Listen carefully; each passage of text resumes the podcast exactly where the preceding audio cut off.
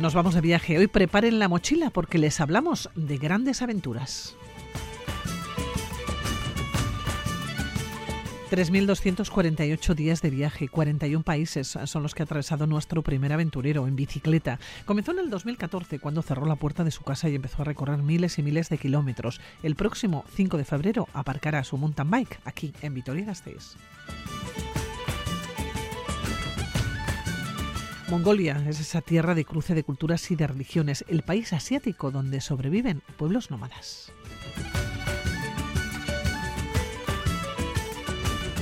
Les llevamos también a una exposición de fotografía de Cristina Maruri. En los últimos cuatro años, nuestra invitada ha estado en Brasil, Etiopía, Uganda, Filipinas, Arabia Saudita, Nepal, Vietnam, Eslovenia, Qatar y Camboya. Siempre con la cámara en ristre. Comenzamos.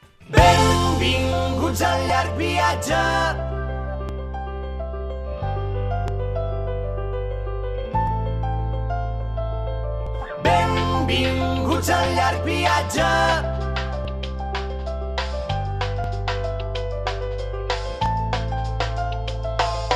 Plou i ell desplega l'equip... 3.248 días, 41 países, 65.815 kilómetros y 5.134 tazas de café. Esta es la fabulosa mochila de nuestro viajero. Que avui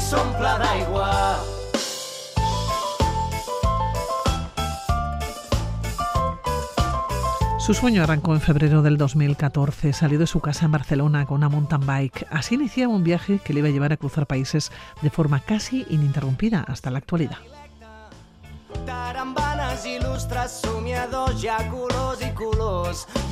Y el próximo 5 de febrero aparca la bicicleta aquí en Gasteiz eh, para participar en el ciclo de charlas Adurchatic Mundura Mendiet Aventura 2023.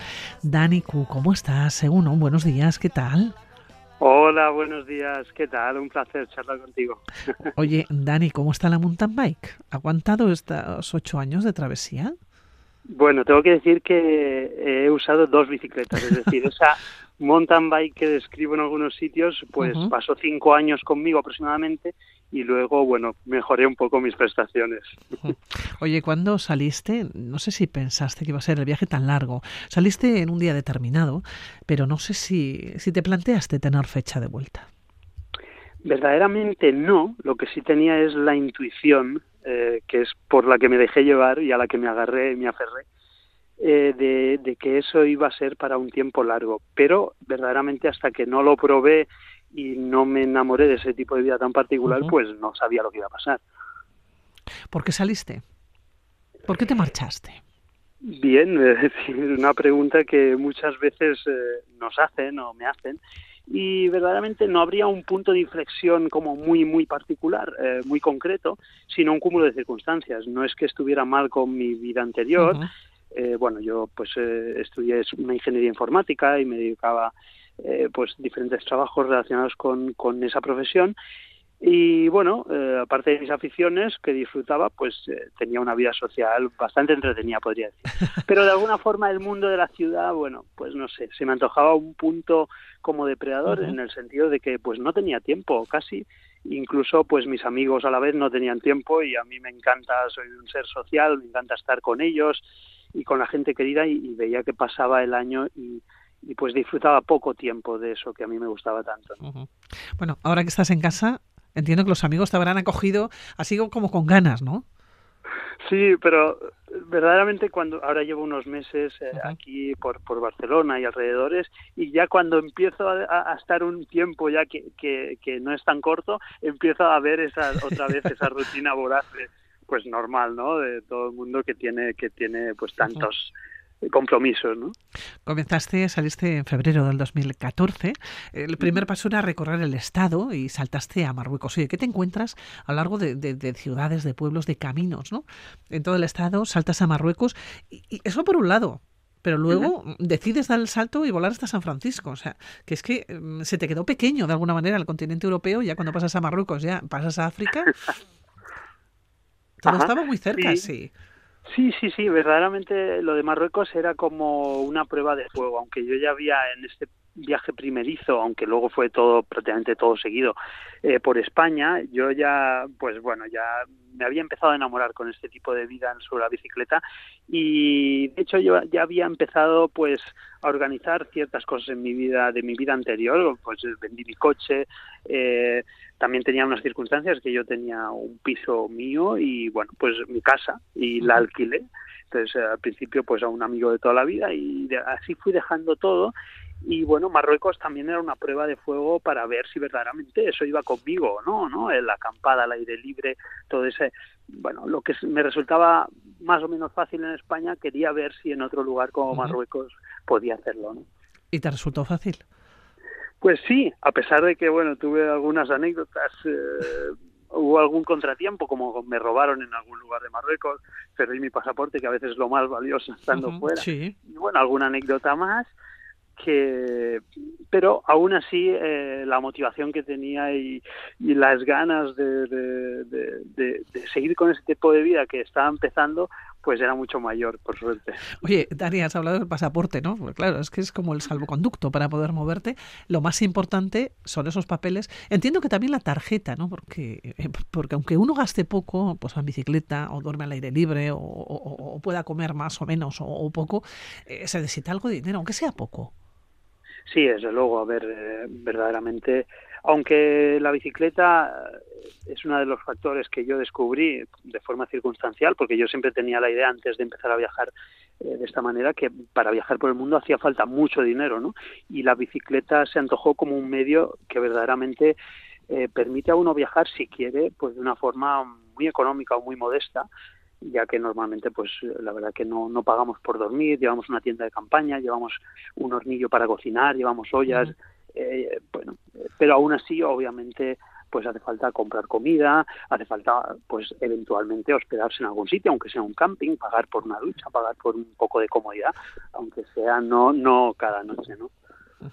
Cinco años de tu vida en el continente americano, porque tú decides dar el salto, dejas Marruecos y vuelas hasta San Francisco. O sea, a ver, ¿qué se te pasó por la cabeza? Yo no sé, porque ahí estabas con la mountain bike, eh, que mm, se te quedó pequeño, decíamos, ¿no? El, eh, Marruecos se te queda pequeño el continente europeo y dices, mira, que es que me voy a pegar el salto, me voy a ir con la bicicleta y a ver qué pasa. bueno, yo cuando empecé a indagar sobre este mundo de, viajar en bicicleta, pues eh, me fijé en varios viajeros, eh, precisamente uno paisano vuestro que es Lorenzo Rojo Loncho. Sí, Loncho. bueno, y varios amigo, de ellos, amigo también, sí. Ah, pues mira, pues varios de ellos, eh, bueno, con, ahora corto con una anécdota, pero a Loncho lo conocí en México en 2014. Coincidí con él, que no ha parado, la verdad, quieto. Y bueno, varios de ellos, pues tenían Latinoamérica como en el punto de mira o habían pasado mucho tiempo allí. Entonces siempre, pues bueno, me llamó la atención. Y justamente otra anécdota es que mi viaje por España, en una esquina de una carretera, ya cuando andaba yo por Galicia, resulta que, bueno, apareció un chico que viajaba en bicicleta y fue muy circunstancial porque yo además estaba, no estaba a la vista de la carretera. Bueno, fue un, un encuentro así muy, muy bonito para mí, que me marcó un poquito. Y era un chico de Manchester, de Inglaterra, que venía precisamente de volar desde un punto de Latinoamérica a Portugal y estaba recorriendo la costa en ese momento eh, norte de España para tomar un barco en Santander y volver a su, a su casa. Y cuando me habló de Latinoamérica, ¡guau! me explotó la cabeza porque me contaba tantas anécdotas y tantos lugares que quise ir para allá. Y fuiste, pero comenzaste en San Francisco, en, California, ¿no? En el oeste americano, y bajaste, bueno, han sido cinco años de tu vida en el, en el continente, lo recorriste de norte a sur.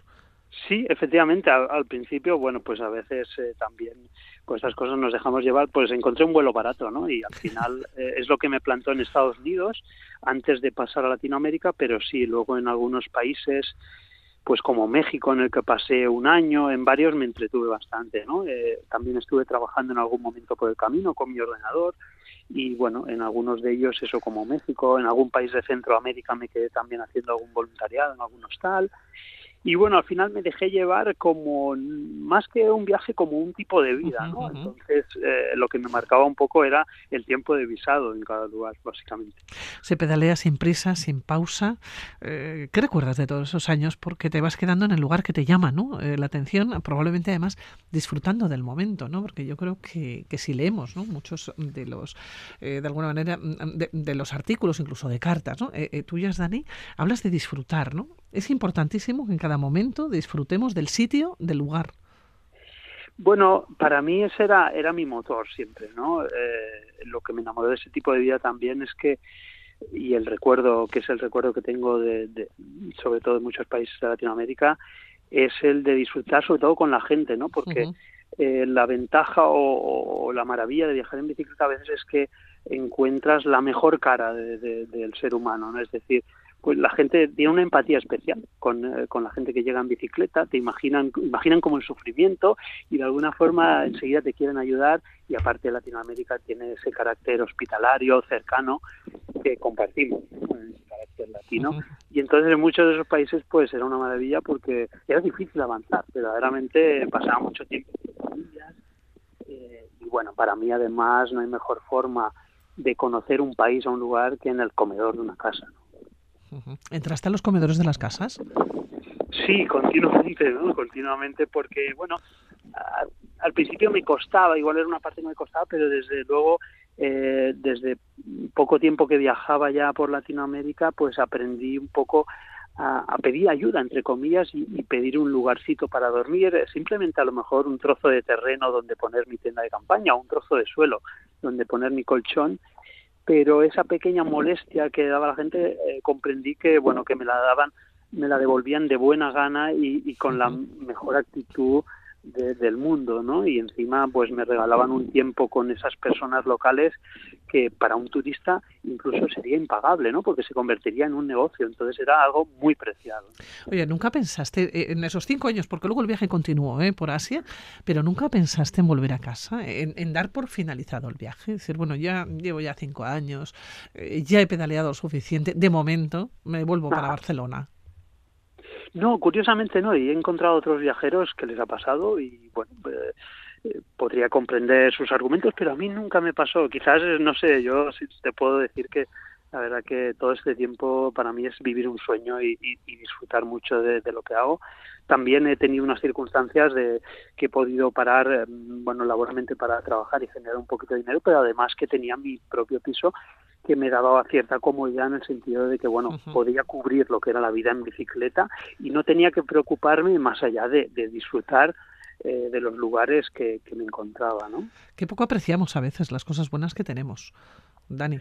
Eh, fíjate eh, que, que, con poco, en principio con alquiler, ¿no? De, un piso, de una casa, o sea, cómo, cómo se puede vivir perfectamente, se puede disfrutar, se puede conocer, ¿no? es cambiar probablemente el chip que tenemos en la cabeza. Sí, de alguna forma yo entiendo que, bueno, yo lo que lo que yo he hecho no es para todo el mundo, seguramente porque, bueno, hay que prescindir de ciertas comodidades. Entiendo que la mayoría de gente mm, o mucha gente no va a dormir como yo he dormido, pues debajo de un puente algún día. No siempre son los lugares más eh, confortables o idílicos o bonitos para dormir. A veces, eh, bueno, el entorno no, no está demasiado limpio, no, bueno, eh, se dan ciertas circunstancias que eso, hay que prescindir de comodidades si uno sobre todo quiere economizar un viaje, ¿no? Que es lo que te permite la bicicleta. yo tampoco contaba con un presupuesto muy, muy amplio, aunque tuviera ese alquiler. Al principio era un precio amigo porque era un amigo de toda la vida y bueno, eh, pero de todas formas podía economizar mucho el viaje y estaba dispuesto a ello sobre todo no no me eh, no me incomodaban tanto ese prescindir de esas comodidades porque bueno a mí me gustaba el tema de acampar y de cocinar al aire libre. Eh, eso siempre me ha gustado y bueno esa parte se me daba muy bien. Bueno dejas América y pones los ojos no la vista la pones en Asia. Es, es precisamente en Asia donde te encuentras con la pandemia Así es, ahí ya desde, bueno, desde finales de 2019 pasa otro suceso en mi viaje, que es que conozco a mi actual pareja, Judith, que, bueno, curiosamente es catalana, aunque la conocí en Argentina. en la Patagonia. efectivamente, ¿no? Después de cinco años con América, por América acabo con una catalana, fíjate. Eh, y a partir de ahí se une a esta aventura y bueno, ella vuelve normalmente estos últimos años ha vuelto unos meses al año a trabajar y luego el resto pues viaja. Entonces, eh, cuando yo acabo América, se vuelve a unir conmigo eso para, para viajar. Eh, primero por Oriente Próximo, estamos por Emiratos Árabes y Omán, eso ocurre pues septiembre, octubre, noviembre de 2019 y efectivamente cuando pasamos a Irán, pues está ya, está ya efectivamente la pandemia, ¿no? Oye, ¿cómo estaban allá y, y, y, cómo se sobrevive en Irán con una pandemia? ¿Cómo se lo tomarán eh, ellos y cómo estabais vosotros? Claro. Bueno, la verdad que luego quedó todo en anécdota, pero sí que es verdad que hubo algún momento pues eh, tenso incluso porque no sabíamos toda esa incertidumbre pues era mucho mayor en, en, en un país de la idiosincrasia de Irán, ¿no? Que, que verdaderamente bueno pues tiene unas particularidades políticas que hacen que bueno que la información no trascienda como en otros lugares a veces. Entonces nos vimos que de la noche a la mañana tuvimos que, que reaccionar eh, y la decisión fue intentar abandonar el país pues lo antes posible porque se estaban cerrando todas las fronteras. Entonces en un momento dado nos juntamos varios viajeros de bicicleta y alquilamos un autobús y pudimos salir hacia Azerbaiyán y, bueno, ahí se empezó a complicar igualmente el, poder continuar viajando por esa parte del mundo, porque al principio, bueno, pues ya sabemos, ¿no? Toda la, eh, pues un poco la psicosis que había al inicio de la pandemia y bueno, eh, se empezaron a cerrar todas las fronteras y lo dificultó mucho, así que decidimos venir a España unos meses unos meses, eh, pero que no te ha parado de alguna manera esos meses porque has seguido viajando siempre que has podido, evidentemente, ¿no? Eh, por el Estado, Francia, Canarias, Islandia. Sí, así es, así es. Eh, en cuanto, bueno, pues la pandemia nos dejó, empezamos a recorrer todo el Pirineo, ahí empezamos a apreciar también lo que tú decías, que a veces no apreciamos lo que tenemos y lo que tenemos cerca y las maravillas que tenemos aquí en España. Y, ahí las nos deleitamos un poco, de, por ejemplo, de las maravillosas montañas que tenemos cerca y estuvimos pues ese verano pues recorriendo el Pirineo, luego a la que pudimos escaparnos nos fuimos a hacer todas las Islas Canarias y luego al año siguiente ya se pudo viajar un poco más y empezamos a, recorrer parte de Europa o casi toda Europa. Bueno, cruzando Europa y con la mirada nuevamente puesta en Asia. Así es, así es, efectivamente, porque bueno, a finales de, bueno, cuando arrancó el verano pasado habíamos llegado a Turquía, ¿no? recorriendo todo, todo el sur de Europa. Bueno, mm, Dani, yo decía al comienzo que el próximo día 5 de febrero nos vamos a encontrar contigo, nos vamos a encontrar en ese ciclo de charlas Adurchatik en Mundura, Mendieta, Aventura 2023, que tenemos una cita, Dani, que es que podríamos seguir hablando y yo creo que horas, porque hemos pasado como muy por encima, ¿no? Muy de puntillas, pero tienes muchísimas cosas que contar, muchísimas anécdotas, desde luego, ¿no? Y, mucha energía además que, transmitir. Eh, Dani, que ha sido un placer de verdad pasar esta mañana de domingo contigo. Muchas gracias, Pilar. Un gusto, un gusto. Y allí nos vemos en Vitoria. Sí, aquí nos vemos. Que te vaya todo muy bien, Dani. Un abrazo. Muchísimas gracias. Feliz día. Agur. Agur, agur.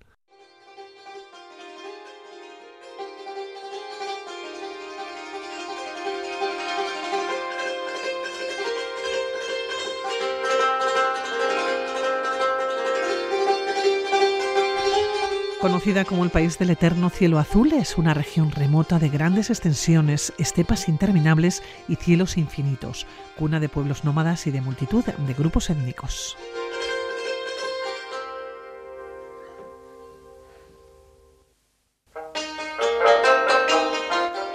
Es la tierra de cruce de culturas y de religiones que posee una gran variedad de ecosistemas. Hablamos de Mongolia, una tierra mítica y legendaria.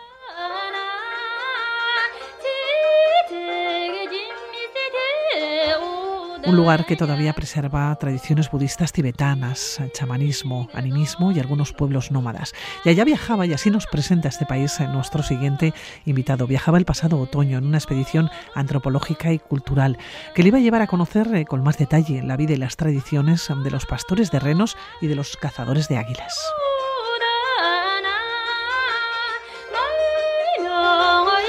Francés Bailón, antropólogo viajero, ¿cómo estás? Según un buen día. Un buen día, ¿qué tal? Muy bien. Bien. Oye, francés, ¿qué se le pierde a uno en Mongolia? ¿O qué busca uno en Mongolia? ¿Qué, te gusta tanto, no? El, buscar y el acudir, el viajar a, algunos lugares, a algunos pueblos remotos, ¿no? Mongolia, un auténtico paraíso. Sí, yo tengo que decir que eh, antes de viajar por primera vez a Mongolia en el 2019, yo siempre tenía en mente que eh, en el planeta estaba Groenlandia y el resto del mundo. Y cuando viajé por primera vez en 2019 a Mongolia, me enamoré del país y de su gente. Fue algo, un amor a primera vista. Y ahora, pues, eh, a la opinión que tengo de Groenlandia, tengo que añadir la de, la de Mongolia. Y en ese viaje que hice en 2019, eh, mm, me quedó sobre todo una asignatura pendiente, eh, que no la pude hacer porque hice sobre todo lo que era el desierto del Gobi, eh, la estepa central y la zona de Vallanolgi, donde están los kazajos, pero yo la espinita que tenía clavada era ir con los chatán, con los chatán o los duca, que es un pueblo que son pastores nómadas de renos, apenas mm, no llega a las, a las 300 personas, dicen que es si no es la que más, una de las que más eh, menos miembros tiene, o sea, de las etnias con, menos gente que queda. Eh, y, realmente este año, eh, bueno, el año pasado, en otoño del año pasado, pude cumplir ese sueño de, de poder convivir con los chatán. Bueno, tú nos hablas, nos acercas en Mongolia y nos cuentas que posee una gran variedad de ecosistemas, antes de los más áridos desiertos del planeta, grandes eh, glaciares eh, que caen de cimas de más de 4.000 metros de altura, pasando por grandes lagos, frondosos bosques de coníferas, cubierta de leyendas. Claro, con esta presentación yo creo que todos vamos a ir a Mongolia. Sí, la verdad es que además no solo eh, hay un, amplia, una amplia variedad de ecosistemas, como bien dices, sino que además ah, el, el paisaje cambia muchísimo si vas, por ejemplo, en invierno, ahora mm, hay que pensar que em, están en torno a los 30, 40 grados bajo cero, perfectamente. Eh, y está todo completamente nevado, etcétera. O, por ejemplo, si te vas en verano, que todo está verde, verde de aquel, de aquel chillón. Y luego te vas en otoño y que, que para ellos ya es el principio del invierno realmente, y el paisaje cambia completamente, en las zonas boscosas, pues todo el colorido, de, las hojas de los árboles, eh, las praderas verdes ya empiezan a tener unas tonalidades ocre. Bueno, realmente es, es, un país que, al margen de todos esos ecosistemas, es un país cambiante a lo largo del año. Bueno, es un viaje en esta ocasión que lo has hecho como en dos partes, ¿no? En la primera parte eh, de tu viaje, bueno, realizaste o realizasteis, ¿no? Un largo trayecto en coche que os iba a llevar hacia el norte del país, ¿no? Cruzando precisamente las grandes estepas. Sí, eh, partimos de Ulaanbaatar y desde allí fuimos a la, a la archi, archinombrada eh, Jarjorín, la antigua capital del Imperio Mongol de Genghis Khan. Eh, luego desde allí eh, subimos por, cruzamos toda la estepa central, donde tuvimos la oportunidad de poder convivir con, una familia de nómadas y desde allí ya continuamos subiendo hasta la población de Murún, que es la última población grande antes de lo que es entrar en el Parque Nacional de Kuzbugul, que es donde, eh, en el norte, que es donde están los satán. Y precisamente además es, este parque hace frontera con, el, con, con Rusia. Oye, los Satán, que es uno de los últimos pueblos nómadas más tradicionales del planeta, es la etnia precisamente que son los pastores de renos. Sí, eh, además yo tenía muchas ganas de, conocerlos porque, claro, yo, que ya hemos hablado en anteriores ocasiones, eh, yo conocí a los Nenet, que son pastores nómadas, y, y, quería ver un poco qué diferencias había y, y realmente algunas diferencias son importantes porque, sin ir más lejos, mientras los Nenet tienen hasta cerca de 800.000 renos, ¿vale? Los Chatán, aunque son en menor número, obviamente, pues tienen eh, apenas 3.000 renos. Entonces, eh, mientras los nenets, pues cada familia puede llegar a tener entre 800 y 1.000 renos cada uno, pues entre los chatán eh, apenas llegan a los 25, a, 25 animales, ¿no? Y claro, ¿dónde se ve la diferencia? Pues, por ejemplo, que los duca o, los chatán no utilizan el trineo de perros, hay el trineo de renos, o sea, cuando ellos se desplazan, o bien el reno carga con los enseres, o bien son ellos que montan en el reno, como si fuera un caballo. eh, sus tiendas ya prácticamente no son de piel de reno porque tampoco pueden sacrificarlo mucho, sacrificar mucho porque tienen porque poco. no tienen, claro.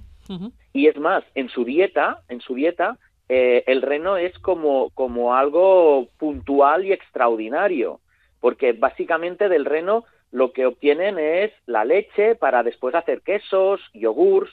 En cambio, eh, los nenets ni quesos, ni yogurts, ni, ni aprovechan la leche, sino que lo que hacen realmente es comerse a los, a los renos porque tienen abundancia. Mm, utilizar desde luego la carne ¿no? de estos animales. Claro, estamos hablando de un pueblo nómada que vive prácticamente, bueno, en, medio de un paisaje remoto, probablemente salvaje, ¿no? También nos dices tú mm. eso, alejados por completo de la civilización eh, y, que se van moviendo, ¿no? Pero vamos, viven prácticamente en medio de la nada.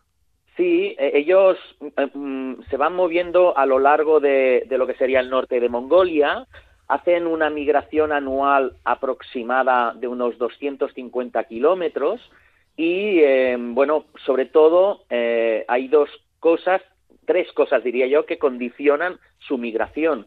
Eh, una es los líquenes, que son lo que, y el musgo, que es lo que necesita el, el, reno para, para poder alimentarse. Entonces, cuando se agotan en el lugar donde están, se van a otro. también es importante que estén al lado de un bosque. ¿Por qué? Pues porque ellos tienen unas estufas que las alimentan con leña. Y eh, finalmente que haya un punto de agua, sea un río o sea un lago. Entonces, es, podríamos decir que estas tres cosas son las que realmente condicionan su migración. Eh, claro, pero estamos hablando también de un país en el que pueden alcanzar, nos decías, los 30 grados bajo cero. Viven en tiendas. Sí, sí, sí, viven en tiendas eh, y eh, eh, son unas tiendas que pueden tener, no sé, en torno a los cuatro metros cuadrados de diámetro, ¿vale? Y, y, ahí vive la familia, tienen una, tienen pues eso, una estufa de estas de para, para que se alimentan con leña y ya está. Y, y así es una vida sencilla en, en, en medio de la naturaleza. Y hay una cosa que me gustó mucho que me dijeron y es que ellos con el bosque, porque el bosque creen que allí están sus, sus antepasados que los guían, dicen de que ellos la relación que tienen con el bosque es a través de un, de un cordón umbilical que les une a, a, las zonas boscosas, ¿no? Y realmente es muy bonito que hoy día un pueblo pueda eh, expresarse de esa manera la relación que tiene con su entorno. Y con la tierra. Eh, cuando llegan o cuando ven llegar a una expedición antropológica, ellos que se encuentran pues, en algún confín del mundo, les tiene que llamar la atención. No será tan habitual ver a personas ah, occidentales allá. Habitual no, también hay que decir que, mm, que, nosotros no éramos los primeros occidentales que ven los chatán, ya algunas veces ha llegado gente allí, pero no es algo que sea muy común, pero sí, eh, em, como con cualquier pueblo que tiene poco o nada contacto con el mundo occidental, pues siempre el primer, el primer día es un primer día de aquello de, de choque, de culturas, de, de, mirarse los unos a los otros, de intentar pues no meter la pata con algún gesto, con algo que tú hagas que les pueda ofender, y bueno, eh, como, sucede con este tipo de encuentros, pues siempre hay unas horas previas eh, en la que tanto unos como otros pues nos vamos conociendo y estudiando para, para intentar pues luego entablar una, una relación que sea amistosa con ellos, obviamente. Este era uno de los pasos, acercarse a este pueblo nómada, uno de los más tradicionales del planeta y uno de los últimos, pero os quedaba una segunda parte también mm, del viaje, una segunda parte que os iba a llevar al este de Mongolia, eh, muy cerquita de las montañas más altas del país, además en una frontera natural entre Mongolia, China y Rusia, porque buscabais la zona habitada por nómadas de origen kazajo. Sí. Em, yo en el 2019 ya estuve allí, lo que pasa que no pude asistir a uno de los festivales de cetrería más importantes del mundo. Pero el año pasado sí que pude asistir, es un festival que se, celebra en la región de Bayanolgi, que es, donde viven los kazajos, ah, más o menos eh, hay aproximadamente unos 100.000 kazajos viviendo en aquella zona y em, muchos de ellos ah, eh, han practicado o practican el arte de la cetrería, que por cierto es patrimonio inmaterial de la humanidad desde el año 2010 por UNESCO, y em, lo, que, lo que yo tenía muchas ganas también era de ver ese festival, ese festival donde em, lo, que, lo que hace es competir entre ellos para ver quién es el, es el mejor eh, en el arte de la cetrería, ¿no? Eh, de más o menos de gente que, que, siga practicando de forma tradicional allí el arte de la cetrería, pues eh, estamos hablando en torno a los 250, 250 individuos. Entonces este festival dura un fin de semana, dura un fin de semana donde se hacen varias pruebas con las águilas, también incluso hay una carrera de camellos, eh, también hay otro, otra competición donde dos adversarios montados a caballo y cabalgando intentan estirar de la piel de un animal a ver quién se la queda. Bueno, y además es que van vestidos de forma tradicional. Es, realmente es espectacular. Es como retroceder en el tiempo. Sí, sí, sí. O, que el tiempo se ha parado. Sí, la verdad es que, claro, tú eh, ves, los ves, o sea, yo recuerdo el sábado por la mañana eh, estar en, en, la zona donde, donde se celebra este festival y ver eh, en, en, medio de la estepa cómo se van acercando a caballo eh, los cazajos vestidos de forma tradicional con sus, con sus águilas, porque son águilas reales las que ellos utilizan, Em, y cómo se te van acercando a ti realmente es algo increíble. O sea, es, es, que, es, que faltan palabras para poder expresar lo que sientes cuando ves que vienen a caballo esta gente eh, y que se dirigen para, para competir entre ellos, ¿no? No tiene que ser, sin lugar a ninguna duda, tremendo. Estamos hablando además del área en el que os encontráis, es muy rica, ¿no? Me decías en, fauna, con algunas especies en peligro de extinción, ¿no? Como, como el leopardo o el halcón sacre, ¿no? O como el andalí. Sí, eh, eh ah, no, además, aparte de, estos animales, también, por ejemplo, pues hemos de tener en cuenta que los kazajos también son nómadas y, por ejemplo, allí pues podemos encontrar desde camellos bactrianos, eh, también podemos encontrar los yaks, eh, em, ovejas, cabras, em, em, lobos, conejos, realmente es, un, es, es, una zona que es muy rica y además es espectacular, porque claro, las montañas Altai son son bestiales, ¿no? Y, ya te digo, o sea, el, principal atractivo en este caso era el, festival que se, se celebra en medio de esta naturaleza, yo diría que indomable, ¿no? Bueno, estamos hablando de un país de nómadas, probablemente eh, la última que queda en Asia. O sea, el último país que, que, acoge a nómadas. Sí, de, de, hecho, sí que es cierto que Mongolia en los últimos 20 años ha cambiado muchísimo pero podríamos decir que de los, eh, bueno, primero hay que decir también que es el país junto con Groenlandia con la menor densidad de población del planeta. Eh, Mongolia tiene solo 3 millones de habitantes y es prácticamente tres veces el tamaño de España. Y de esos 3 millones, pues eh, podríamos decir que en torno a un 30-35% de la población continúa siendo nómada y, realmente eh, es espectacular porque es que estamos hablando eh, que en pleno siglo XXI eh, el, más de un 30% de una población de un país sigue siendo nómada. sí, sí, sí, claro, estamos hablando de un país y, nos has hablado del clima, claro. Es país en el que habrá, entiendo, grandes extensiones de terreno en los que no viva absolutamente nadie, porque probablemente no se podrá vivir en determinadas épocas del año. ¿sí? en los que no vive prácticamente nadie y en los que tú, por ejemplo, cuando tú vas con, el, con un 4x4 en medio de la estepa, em, puedes llegar a pasar días sin ver a nadie también. Porque, porque es así, es decir, eh, tienen una grande eh, eh, unas grandes extensiones y como son poca gente y además son nómadas, pues te puedes encontrar con esta situación de, de que pasen días y que no veas a nadie. Mm, es tremendo. Oye, siempre me queda la, duda. Nos vamos a despedir ya enseguida, pero tenemos que hablar más veces contigo, Francés, eh, porque tú has viajado muchísimo, porque nos has hablado en numerosas ocasiones ya del pueblo inuit, nos has hablado de Groenlandia, has estado muchas veces, has estado en estos pueblos eh, fríos, pero también has convivido ¿no? con pueblos en México, por ejemplo, en Guatemala, ¿no? con los eh, cachiqueles o los magaray de Indonesia. Siempre me, me, queda la duda si tienen algún parecido todos estos pueblos, o si conservan, o tienen algo en común. A ver, yo diría que eh, básicamente eh, la, lo, que, lo que más atrae de esta gente y lo que les podría, en cierta manera, relacionar entre ellos y tener algo en común es el respeto que tienen por la naturaleza. Es decir, ese cordón umbilical que me comentaban los chatán que tienen con su entorno, pues esto en todos estos pueblos con los que yo he convivido, no solo en México, Guatemala, también en Ecuador, en Brasil, en Colombia, ves esas cosas, ¿no? Ves eh, e-, ese, ese, ese, ese lazo que tienen con el entorno. Con la tierra. Cual, Claro, con la tierra, a la cual, eh, y eso se diferencian con nosotros, eh, con los occidentales, no la transforman, no la modifican, sino que simplemente lo que hacen es adaptarse. Y eso es la gran diferencia entre todos estos pueblos indígenas y nosotros. Bueno, Francés, que tenemos que charlar. Tenemos que seguir charlando otro día. Eh, darte las gracias por estar con nosotros. Ha sido un placer. Francés Bailón, antropólogo, eh, viajero. Recordar eh, que si buscan en Google se van a poder encontrar con todos tus viajes a través de, de Internet y también con charlas, con seminarios que habitualmente realizas y que son muy interesantes. Francés, muchísimas gracias. Buenos días. Suri, Buenos agur. Agur. Think they can make it a better place.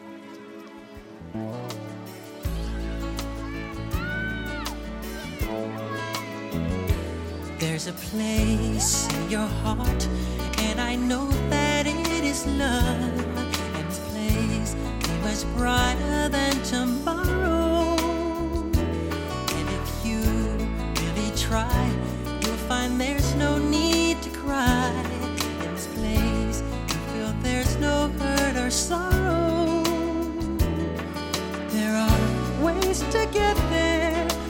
Sus retratos tienden puentes, crean lazos y sugieren abrazos. Hablamos de fotografías de todo el mundo que nos acerca a gentes y a culturas que invitan a reflexionar sobre el mundo que vivimos.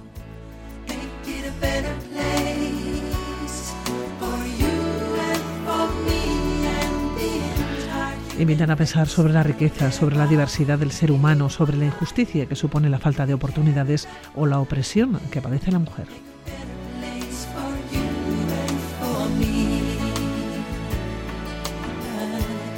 Nuestra invitada ha ido recorriendo a lo largo de su vida muchos países, ha buscado historias que contar a través de imágenes, de instantáneas que nos hacen pensar, unas fotografías que hasta el 17 de febrero nos encontramos en el Centro Cívico Egoalde.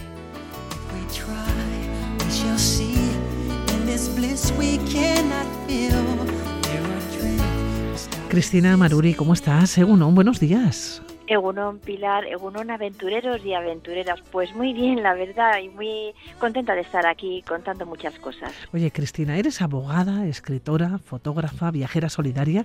Todo esto se puede compaginar. ¿Cuándo duermes? Pues duermo un poquito menos que todo el mundo, pero creo que en la vida, primero, cuando persigues sueños y lo haces con pasión, eh, tienes tiempo para casi todo, la verdad. Bueno, pues en los últimos cuatro años, para que se hagan idea nuestras aventureras y aventureros, has estado en Brasil, en Etiopía, en Uganda, en Filipinas, en Arabia Saudita, en Nepal, Vietnam, Eslovenia, Qatar y Camboya, siempre con la cámara en ristre. Cristina, ¿qué aprende o qué busca una en cada uno de estos viajes? Bueno, la verdad es que eh, creo, Pilar, que la vida es un viaje, un viaje grande o muchos viajes pequeñitos, porque hasta ir al trabajo es un viaje.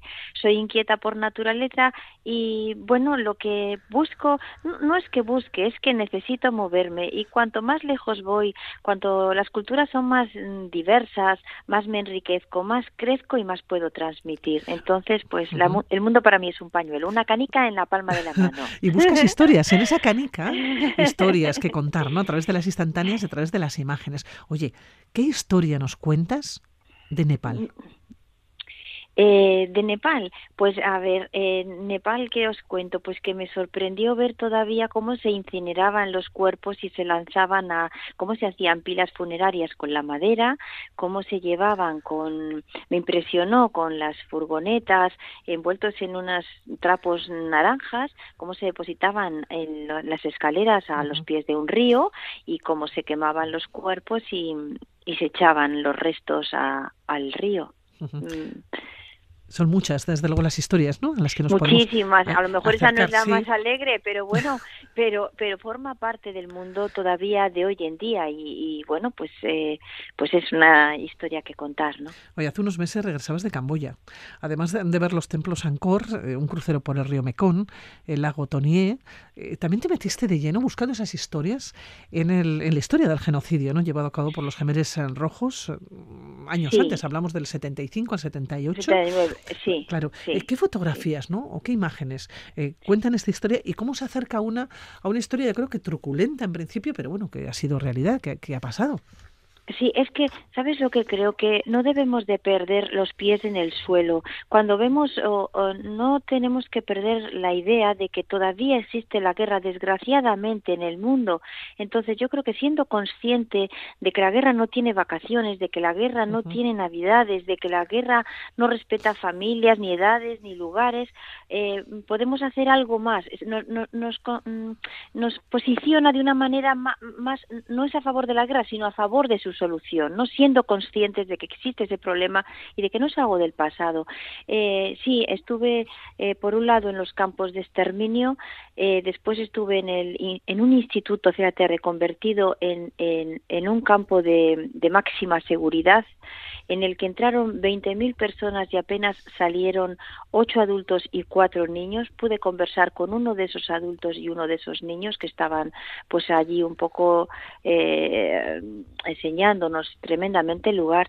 Y luego también una historia tremenda fue el encontrarme con un el Museo de las Minas, que está situado a las afueras de, esto que te he dicho está a las afueras de la capital camboyana, pero a las afueras de los templos de, de, eh, de Angkor, en Siem Reap, está el Museo de la Mina, de las minas eh, antipersonas recogidas, y la recoge precisamente Aki Ra, que fue un niño de la guerra. Entonces, encontrarme con, con Aki Ra, eh, con una persona que había matado a muchísimas personas, pero que al mismo tiempo estaba tratando de enmendar sus errores recogiendo esas minas, fue una de las entrevistas más difíciles que he hecho en mi vida porque realmente no sabía qué sentir. Este domingo, y no es por hacer publicidad, sino por si alguien quiere ahondar en esta situación, publico en La Vanguardia un reportaje sobre lo que ha supuesto para mí este paso por el genocidio Gemer en Camboya. ¿Qué ha supuesto para ti? Eh, pues saber hasta dónde puede el ser humano ser capaz de dañar. Eso es lo que ha supuesto y el querer transmitir a través de mis reportajes y fotografías que, que, seamos capaces de llegar a eso en la bondad, no en la maldad. Bueno, dicen que los seres humanos somos capaces de hacer lo mejor y lo peor. Es que es así. Y es así. Es, así, es así, es así. Pero no lo debemos de olvidar, perdona. Creo que es que en nuestra zona de confort, en nuestro día a día, en la paz que vivimos, en, el, en, la nevera llena, en, en, el agua caliente, no debemos de olvidar que en este mundo tres cuartas partes del planeta sufre, sufre hambre, sufre frío, sufre guerra, porque solo con esa actitud mm, mm, podemos hacer algo para mejorar no en el en no mirar, en taparnos los ojos, en no ver más allá que en nosotros mismos. Pero es que no queremos sufrir, Cristina. Ya, pero es que no, no es sufrir, es eh, de alguna manera la satisfacción de hacer algo bien hecho. Porque en el egoísmo no se encuentra felicidad. Cristina, tú viajas sola. Eh, ¿Cómo te enfrentas a este tipo de situaciones? ¿Cómo te enfrentaste a una situación como la que viviste ¿no? en Camboya, como lo que sentiste? ¿no? Porque después de sacar esas fotografías, de hacer entrevistas, una tiene que volver al lugar donde, donde reside o donde duerme. ¿no? Eh, y la noche es larga, en tu caso corta, ya hemos dicho que duermes poco, pero eh, esas horas en las que uno está solo y sobre todo la noche, ¿no? que la noche probablemente todo sea más tremendista, lo vemos todo mucho más tremendo. ¿Cómo, cómo se viaja sola en, en estas situaciones?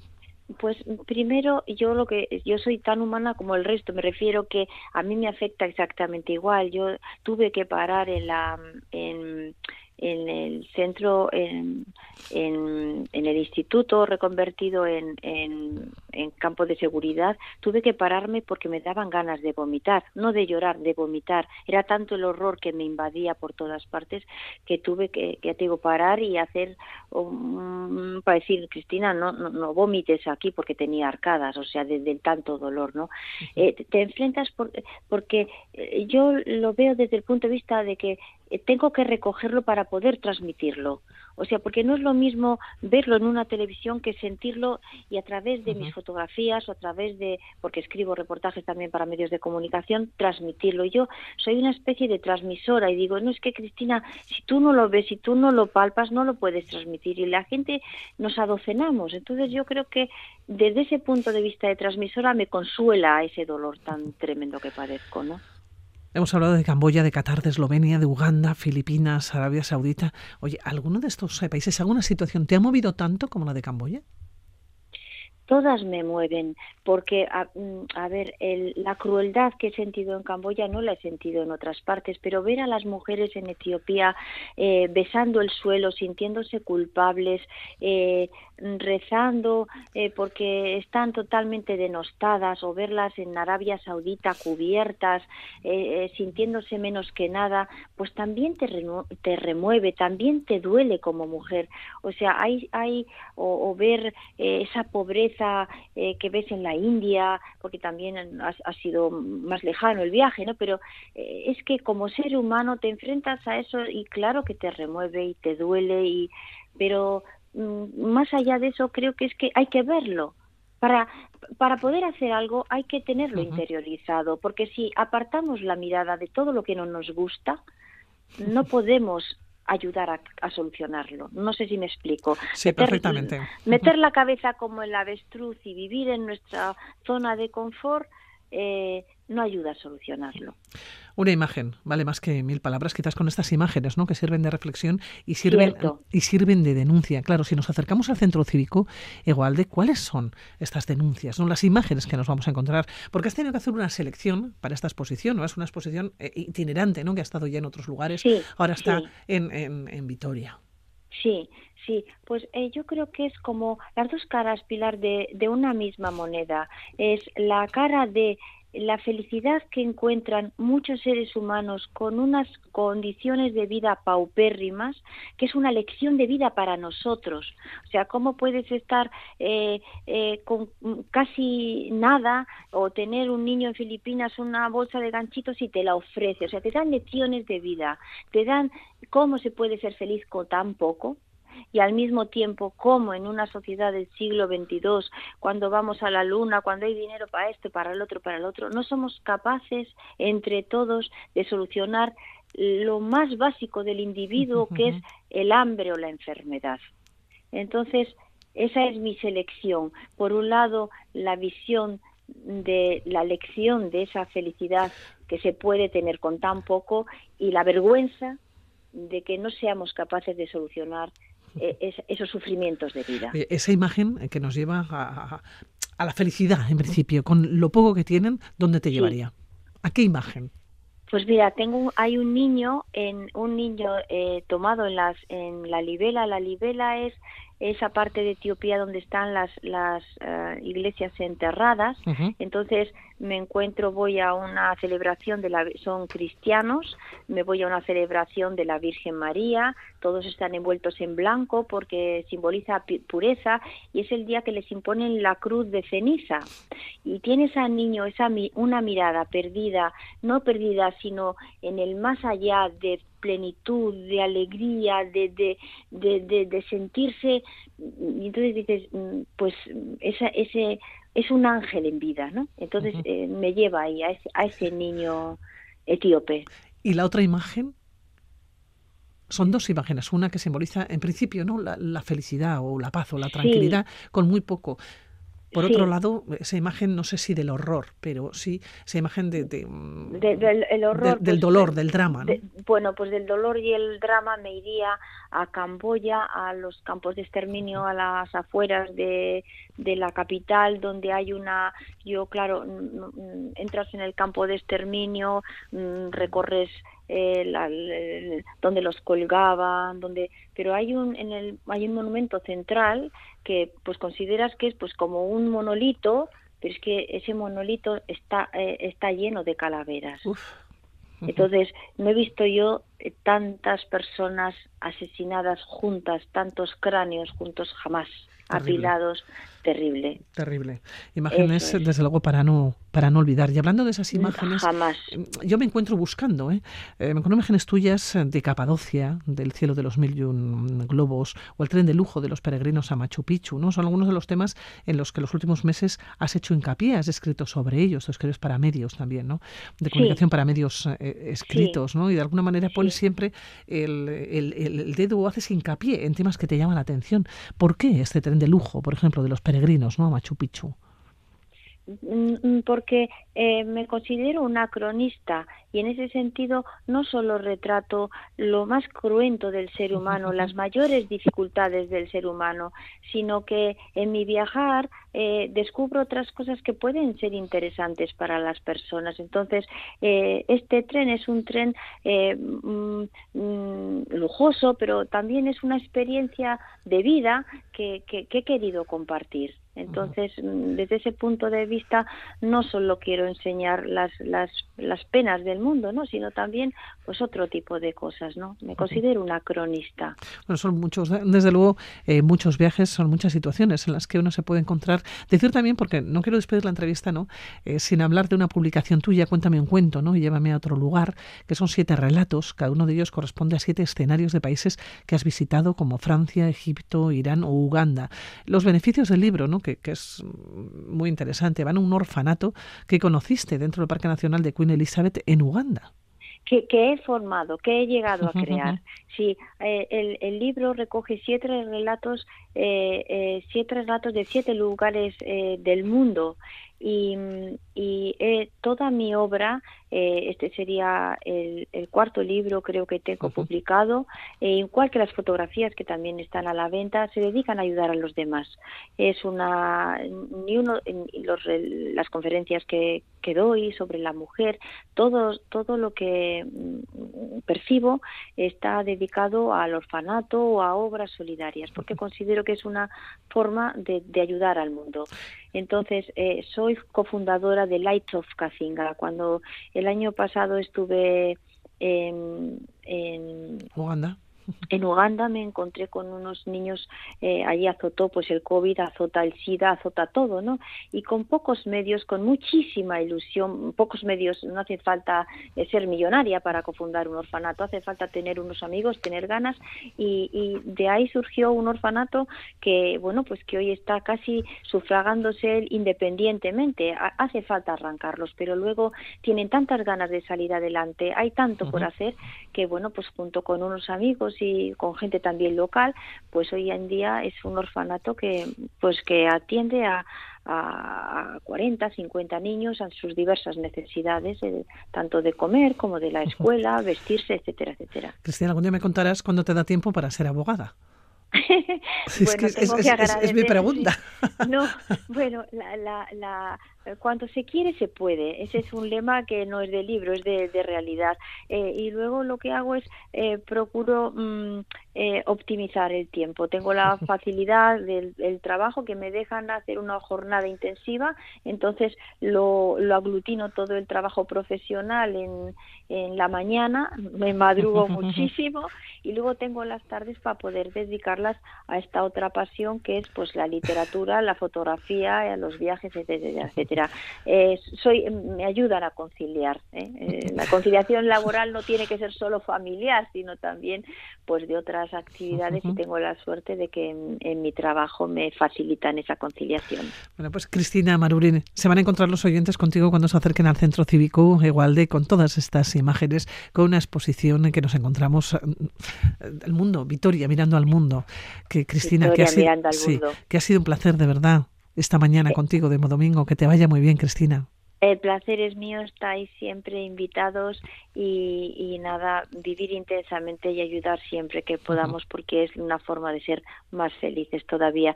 Eh, os invito a visitar la exposición y a mi página web cristinamaruri.com para que tengáis toda, bueno, pues toda esa visión si os apetece. Cristina, un abrazo, gracias, buenos días. Gracias a ti y a todos vosotros, un beso.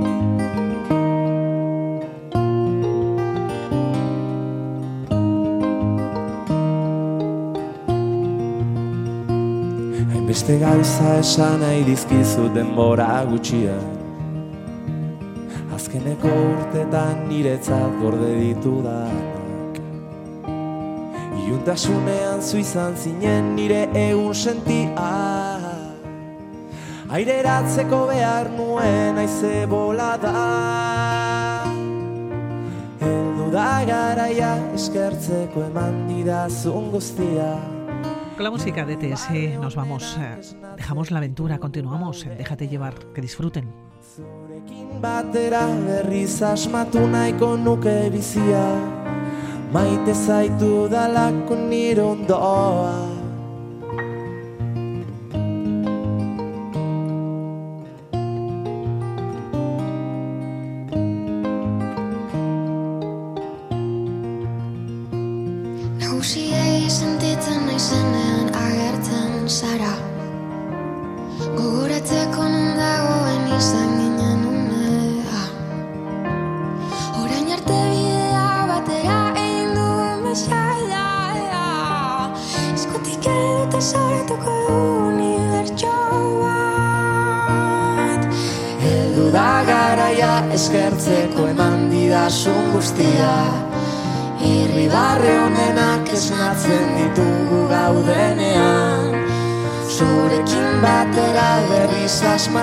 nahiko nuke erizia Maite zaitu dalako nire ondoan